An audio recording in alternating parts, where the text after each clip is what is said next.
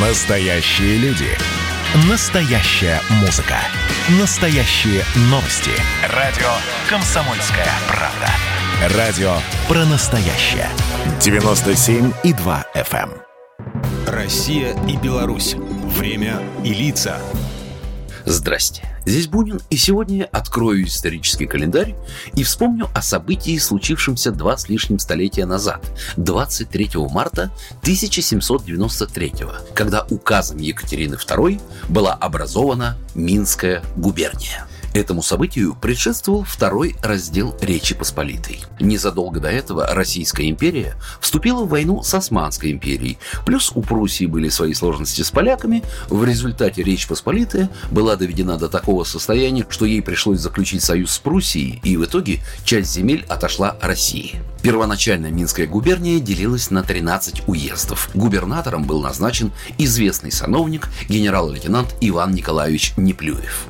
Белорусские архивы до сих пор бережно хранят ревизские сказки, согласно которым за столетия в составе Российской империи уровень грамотности населения губернии поднялся до 70% в городах и до 34% в сельских уездах. Причем преобладающий рост грамотности был уже у десятилетних, что говорит о большом внимании, которое уделялось уже в то время школьному образованию. В начале 20 века площадь губернии составляла около 91 тысячи квадратных километров, а численность населения более 2,5 миллионов человек.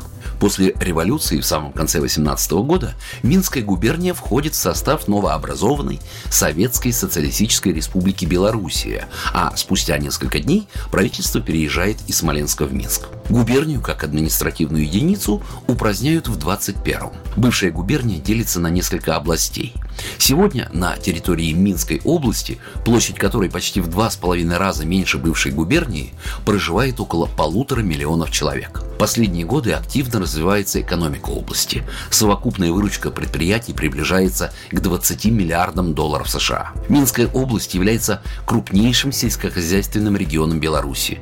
В области находится около 700 детских садов, почти 600 школ, более 20 музеев, 16 стадионов, 150 плавательных бассейнов. И все это, напомню, без статистического учета самой белорусской столицы Минска. Белорусы часто говорят, что Минская область – это территория опыта, достижений и возможностей. Ее не зря считают одним из наиболее экономически развитых регионов республики. На протяжении нескольких столетий славу Минской земли приумножали представители многих знатных родов – Радзивиллов, Сапегов, Тышкевичей, Агинских, Прушинских. И, кстати, именно на территории Минской области находится географический центр самой Белоруссии, близ знаменитой Мариной горки.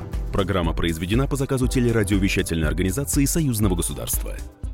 Россия и Беларусь. Время и лица.